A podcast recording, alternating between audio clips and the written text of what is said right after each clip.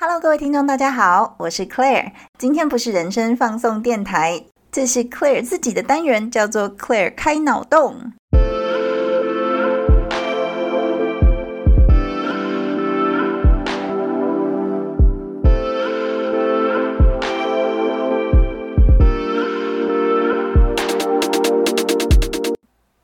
在今天的单元开始之前啊，要先跟大家说声抱歉，因为上一次第一次自己录音，真的有点紧张，语速有点快，而且我后来自己再回去听，我好几次把郑芝龙讲成郑成功，然后把清朝讲成明朝，狗没拿塞，在这边先跟大家说声抱歉。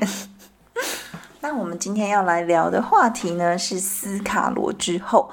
大家最近应该都有在追斯卡罗吧？已经快要完结篇了。我们这个录音播出的时候，应该就是完结篇了。那斯卡罗之后，到底发生了什么事情呢？那清朝这个懒惰的政府是又怎么样被各国大吃一波豆腐呢？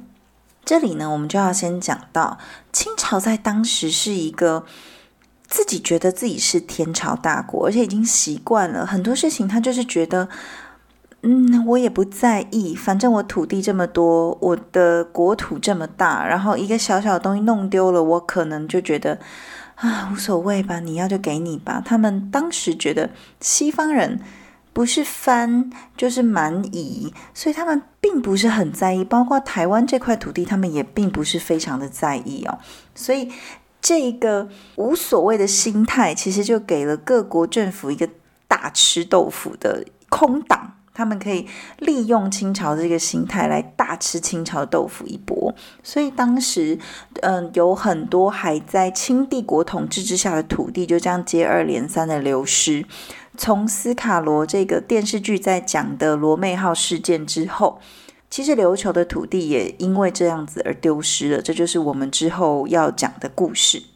这里呢，首先要先赞叹一下，斯卡罗是我在近年看过台制的历史剧里面，对于服装、时代跟史观是做的相当仔细。虽然很多人会去诟病说他真的使用了太多的语言，但是在当时那个年代，在当时那个时代，你如果要活下去，你真的就是得要会那么多语言哦，你就是得要跟生番打交道，你因为你要贸易，然后。你的身边可能就是会有这些偷神啊，就是混血儿。那在这里也会提到，就我一直不断的在重复一个同样的历史观点，就是混血儿他们是无比的强大的，即便在当下的那个年代，他们有可能会被瞧不起，大家都会觉得他们是杂精啊。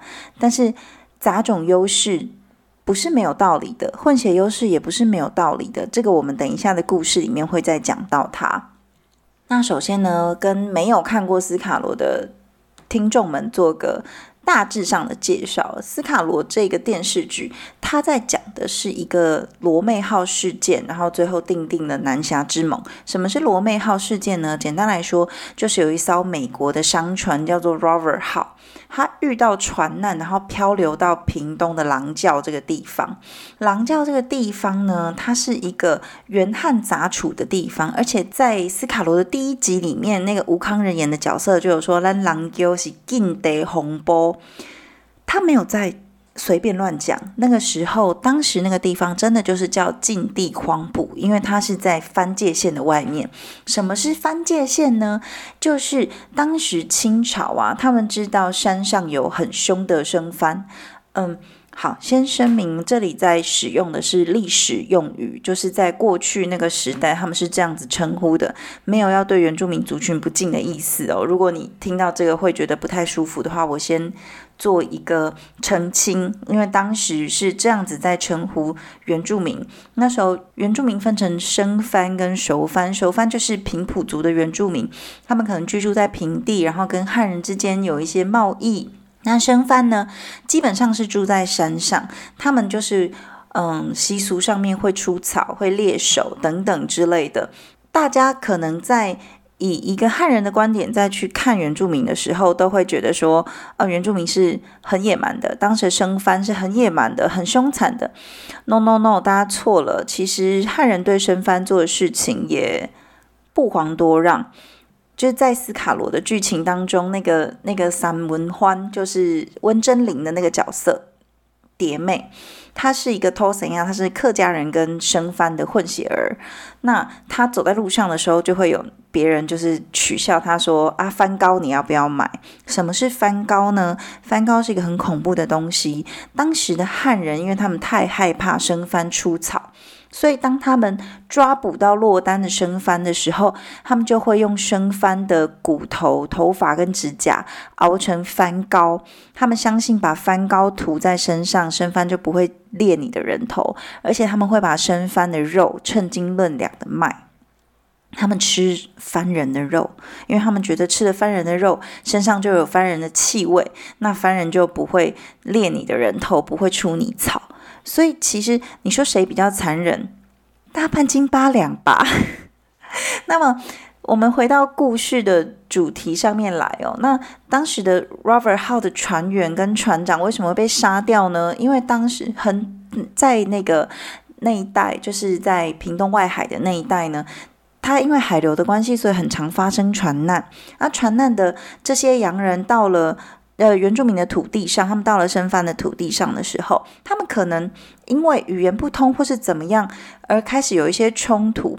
有一次，在罗妹号来到这块土地之前，在生番的部落里面就有呃流传下来，就是曾经有红毛番，红毛番就是指红头发的外国人，可能是荷兰人，可能是西班牙人，来到这个地方，然后曾经把。这个狼教地方的龟仔角比部落山上的原住民杀到整个部落杀到剩下三个人，所以其实生番是很恨这些外国人的。所以当这个商船 Robert 发生了船难，然后船员漂浪到这个地方的时候，生番就出草，就把他们都杀掉，杀光光，没有任何一个人留下啊！有啦有啦有逃走的汉人，因为当时的商船会雇那个汉人的水手，有逃走的汉人水手。汉人水手逃跑了之后，受到当地的汉人的移民的救助，然后他们去报官。但是因为屏东狼教的这个地方在当时是没有官署，它番界线外面，番界线外面对清朝来说，它那个就是化外之地，我就不管它，它不是我大清的土地。所以这件事情其实很有趣哦，因为他们的那个，你从这里就可以看得出来他们的那种阿 Q 心态。康熙曾经派过一个叫做冯秉正的传教士来绘测台湾的地图，但这位冯秉正先生呢，他也是越不过番界线，所以他画的台湾只有西半部，然后他就是。在那个地图的南北两端，就是往往东边延伸，就表示说啊，东边还有土地啦，但是我过不去，所以我就不画了。所以那那块地图只有西半部。后来再经过其他耶稣会的教士跟其他一些就是航海士再继续测量，把这个这个图补上，就依据他这个图，然后去把东半部给补上，这样子才把这个地图给完成。你就看得出来，当时清朝对于翻地，他们真的根本就是。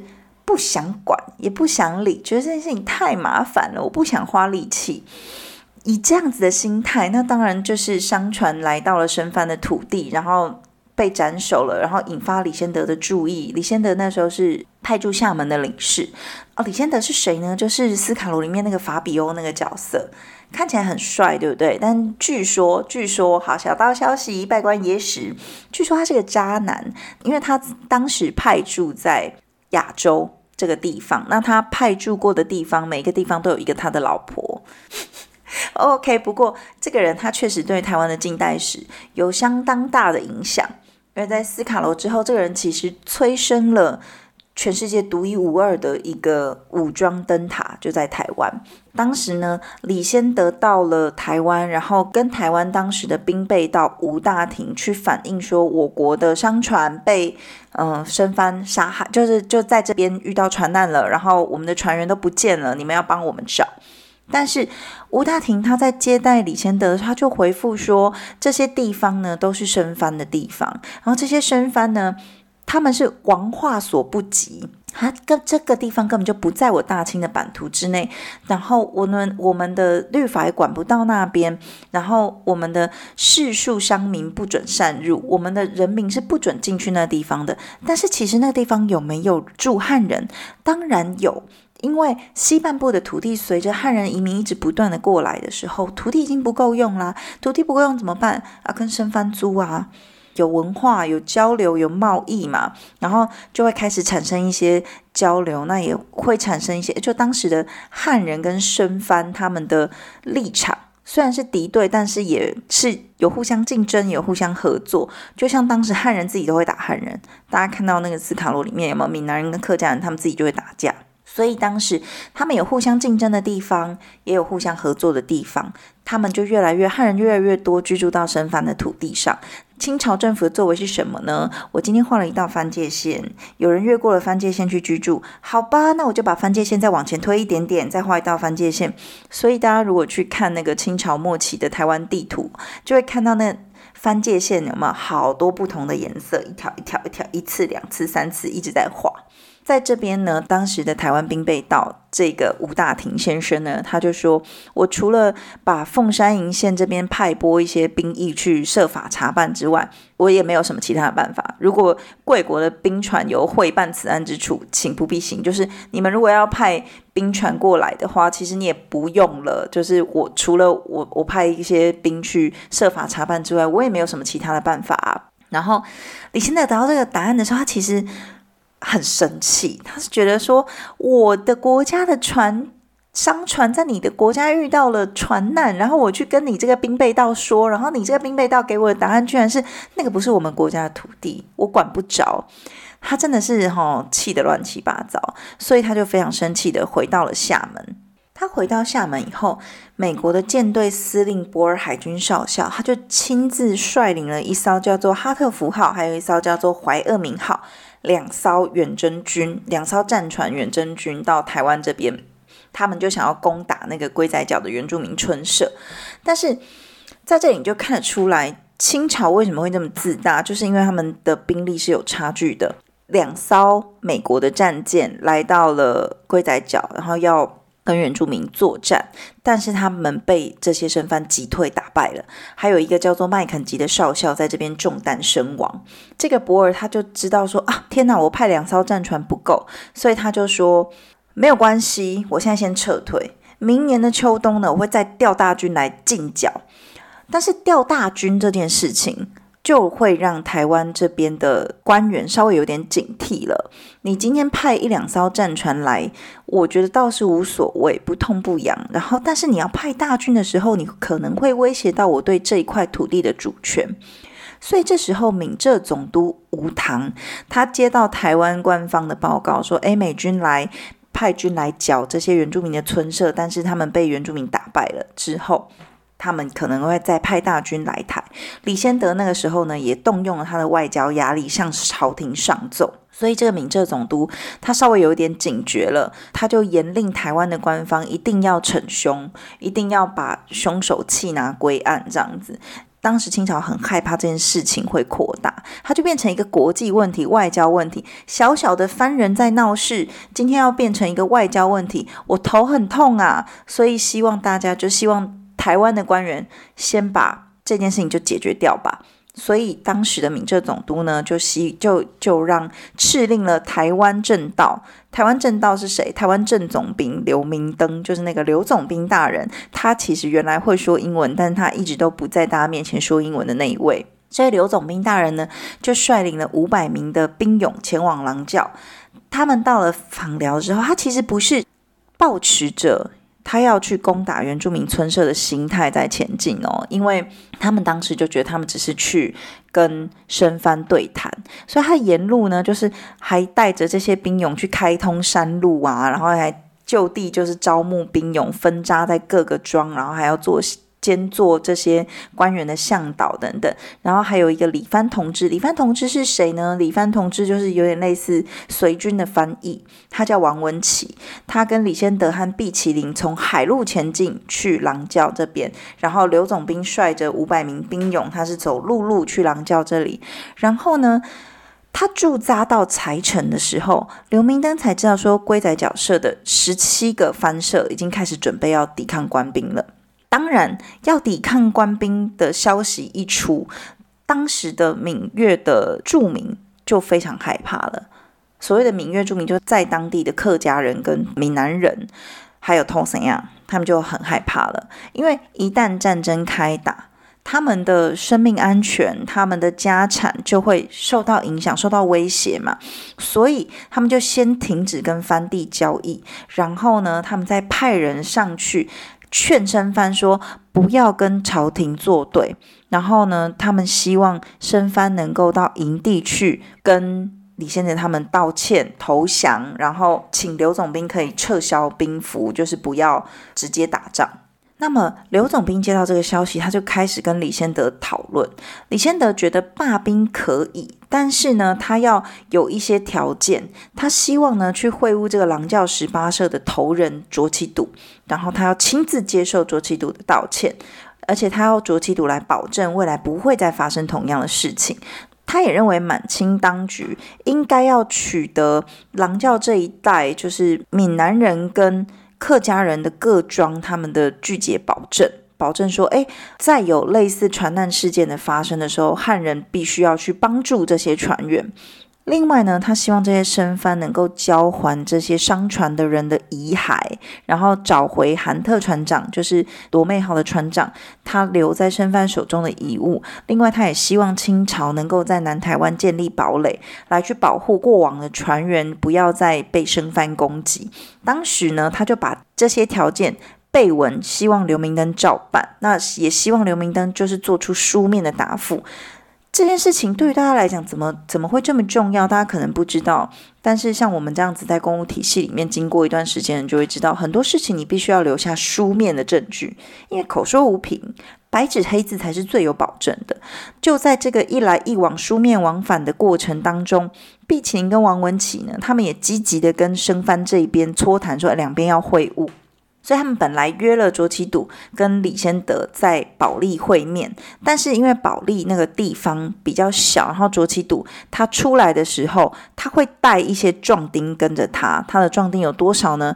你就知道这个身番有多少，然后这个番社的头目十七个番社的头目到底规模有多大？卓其笃一出来会有六百个护卫跟在他身边，所以保利没有办法收容六百个身番跟卓其笃。他没有办法在保利久待，他就回去了。刘明灯最后就想说啊，糟糕，卓其笃回去了，那怎么办呢？刘明灯就说啊，不然由由我来安排会面吧。所以最后呢，他们终于到了出火山去，亲自跟卓其笃进行谈判。然后他们认为说，假设申帆这边对于杀害罗美号的船员这件事情有表示忏悔了，那美美方这里就不予追究。但是他们应该要保证未来不会再发生同样的事情。生番应该要救护未来，就是如果不小心遇到船难漂亮到这个地方的船员，然后要转交给狼教地区的汉人，让汉人把他们带到官府这边去，然后由官府进行救助。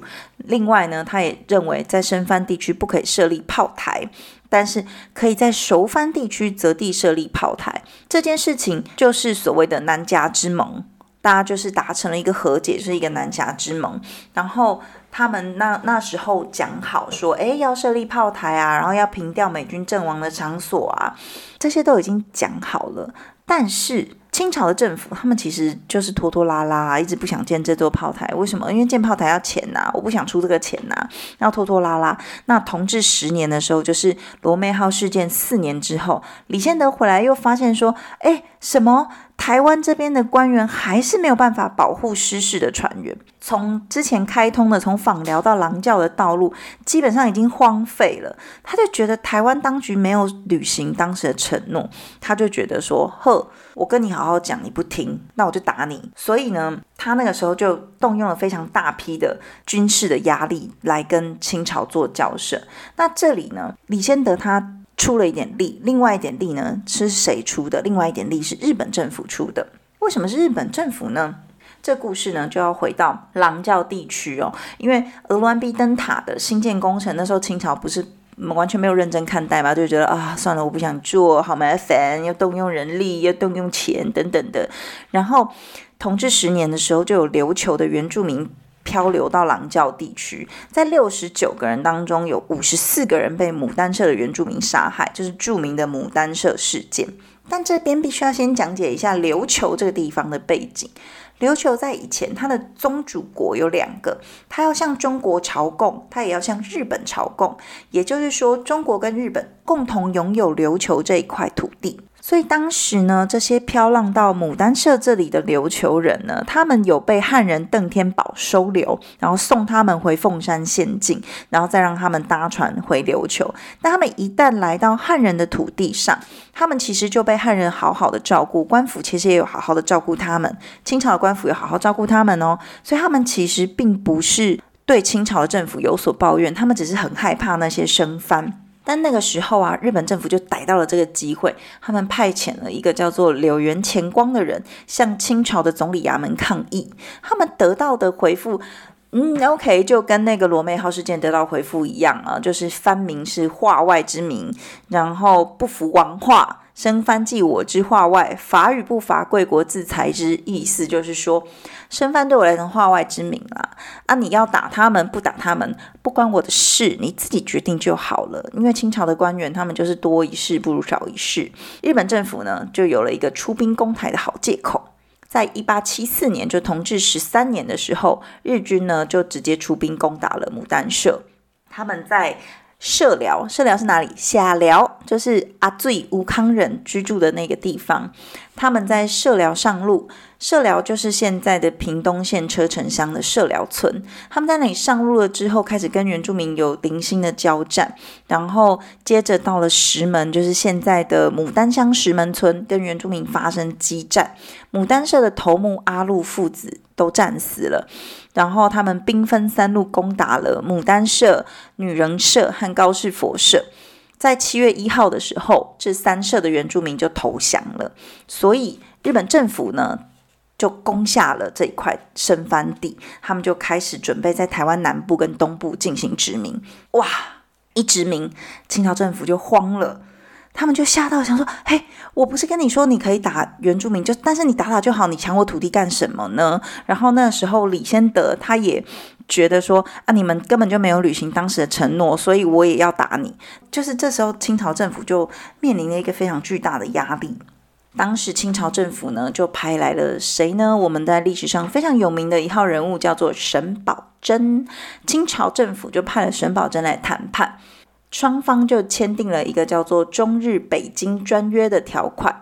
这里就说呢，日本国此次所办为保民义举，清国不只以为不是哦。这个话听起来好像很轻巧，就把这个责任带过去了，对不对？但是其实这一段话里面就承认了日本拥有琉球人的主权，所以他们为了琉球人而出兵攻打台湾，叫做保民义举。不知不觉间，清朝就把琉球的主权拱手让给了日本。那么日本呢？他们收到琉球的主权，OK，见好就收，就是他们当时本来就是打算这样：你要么给我琉球的主权，要么我就攻掉你台湾的一部分，我就占领你台湾的一部分。所以 OK，他们已经得到了好处，他们拿到琉球的主权，他们就觉得 OK，我就见好就收吧，所以他们就收掉了他们的兵。最后呢，就促成了光绪八年的时候呢，鹅銮鼻灯塔就正式竣工了。因为从同治十年开始到光绪八年，这中间陆续经过了非常非常的多年，因为清朝政府一直不想要去做这件事情。最后在光绪八年的时候，鹅銮鼻灯塔竣工了。鹅銮鼻灯塔为什么那么重要呢？因为鹅銮鼻灯塔是当时世界上独一无二的武装灯塔。这武装灯塔。它厉害到什么程度？它上面呢有来福枪，有格林机枪，旁边的驻地配置两架格林机枪，一架迫击炮，还有一座十八磅的加农炮。这个已经是非常重的武装了。这个灯塔的意义，除了是让就是靠近沿海的这些船不会再遭遇船难，就是有了一个 lighthouse 去指引他们之外，它同时也是台湾南端的一个重武力的驻扎地，让生番呢从此不敢再杀害船员。这座灯塔重要到什么程度呢？在光绪二十一年的时候，甲午战争失败，清朝战败了，要把台湾跟澎湖签了马关条约，要割让给日本。他们在割让给日本之前，还记得要先把这座灯塔给毁掉。恒春的知县叫做欧阳轩，他就奉命把这个灯楼给焚毁，整个焚毁毁掉驻地的武器，全部都弄掉之后，他们才离开台湾。所以，台湾近代罗妹号事件是一个起头。接着就看到很多的宣藩杀害的事件，就是牡丹社事件啊等等的，导致清朝拥有的殖民地就一点一点、一点一点的被瓜分。起因都是清朝这个满不在乎的态度，反正那是化外之民，你要不要打就随便你吧，反正那是化外之民。他们做了什么都跟我没有关系，所以他们做事情都没有想到很深，就多一事不如少一事。我只是想要躺在家里抽抽鸦片，玩玩鸟。我所说的是动物的鸟，不是人类的鸟。因为我那时候跟大家讲一个有趣的故事，在我小的时候啊，我第一次养猫，然后。过年的时候带着我家的猫回家，就是回我爷爷家那边。然后我爷爷知道我养猫之后，我爷爷很生气的训斥我，他说：“玩物丧志，你不知道清朝那些王爷就是玩这些小动物玩到亡国的。” 当时我只觉得我也有点小题大做，那其实就是反映了当时那一代人的史观。那另外斯卡罗呢，他其实可以给我们几个启示。首先呢，所有的大事一开始很可能都只是小事。你去抓紧过去的怨恨，对你是没有帮助的。那些翻社的原住民，他们抓紧了过去的仇恨，就是民间传说里面留下来的，曾经红毛番怎么样对待他们的祖先，于是他们就去杀了罗美号的商船的人，他们去杀了琉球飘来的难民，最后呢，导致美国人打过来，日本人打过来，最后他们就被迫服从。清朝的人呢，就是他们觉得啊。生番杀人哦，小事小事，我不想管。最后就演变了国际的大问题，然后琉球就主权就再也嗯消失了，没有再回来过了。所以其实所有的小事情都会累积成日后的大事。你在人生当中做一些微小的决定的时候，真的不可不慎。另外一件事情呢，就是其实在斯卡罗这部剧中，还有近代台湾史里面。所谓的偷神啊，就是混血儿，他们在当时啊有非常大的贡献，因为他们有一半的血缘是汉人，一半的血缘是原住民。那么，虽然在两个族群当中都瞧不起他们，但是他们是唯一可以成为桥梁的人。他们懂汉语，也懂得原住民的语言，所以他可以成为那个沟通的人。所谓的混血优势就在这里。因为不同文化、不同的身份背景，然后你今天是一个混血儿，虽然你的处境一开始可能会让你变得比较辛苦，但是文化就是你的力量。你来自父亲的文化，来自母亲的文化，它会给你双重的力量。所以经历过这么多的时间，大家也看到了，只要有。人生活在一起，就可能产生通婚，可能产生混血，所以有这么多的偷神呀。然后呢，李先德来台，毕奇林来台，他们也是各自交了嗯台湾人女友，然后可能有一些不知自己不知道的血脉就流落在民间。所以台湾有非常多人，就像我上一次提到的，台湾有非常多的人，他们都会身上会出现返祖现象，就是皮肤特别白，嘴唇特别红，然后双眼皮非常的深，头发颜色比较浅，眼睛的颜色也比较浅，这种返祖现象表示我们大家其实都是咋精啊，真的不用想太多，不用再去分啊，你是外省人，我是台湾人，我是原住民什么的。真的不重要，就是大家来到台湾这块土地的时间先后顺序而已。原住民也不是台湾最初在这块土地上生活的人，最初在台湾这块土地上生活的人，现在已经绝种了。但是原住民先来，然后接着闽客的汉人过来，然后跟着时间的演进，可能有一些西方人，有一些日本人，有一些。有一些嗯中国人，然后慢慢来到这块土地上，大家在这块土地上生根。接着后面又来了新住民，因为通婚的关系，又来了很多各种各样不同多元文化的人。就是这些多元文化，让台湾这个岛屿变得这么样的有活力，这么样的多元，有这么多的文化，非常丰富的文化内涵跟底蕴。所以真的不要去执着你是什么人。我是什么人，自己的根重不重要？自己的根当然很重要啊。原住民的认同重不重要？非常的重要。外省人的认同、闽南人的认同、客家人的认同、台湾人的认同，这都是非常重要的。但是，因为你自己的认同很重要，不代表别人的认同就不重要。大家就是好好相处吧，是不是？好好相处吧。另外呢，就是做事情啊，真的不要太敷衍。大家可以看到清朝的官员敷衍的结果，就是土地也没了，然后主权也没了，最后甚至就直直接整个被灭掉了，鬼话旁体了。做事情该认真的时候，还是要认真一下啦，哈，就是不要凡事都哪里跌倒就哪里躺好，哪里跌倒哪里躺好，可不可以？可以啦，但是适可而止，适可而止。就希望大家能够在历史当中呢，汲取一点点的教训。那我们今天呢，斯卡罗之后的这个小单元就讲到这里啦，下次再见喽，大拜拜。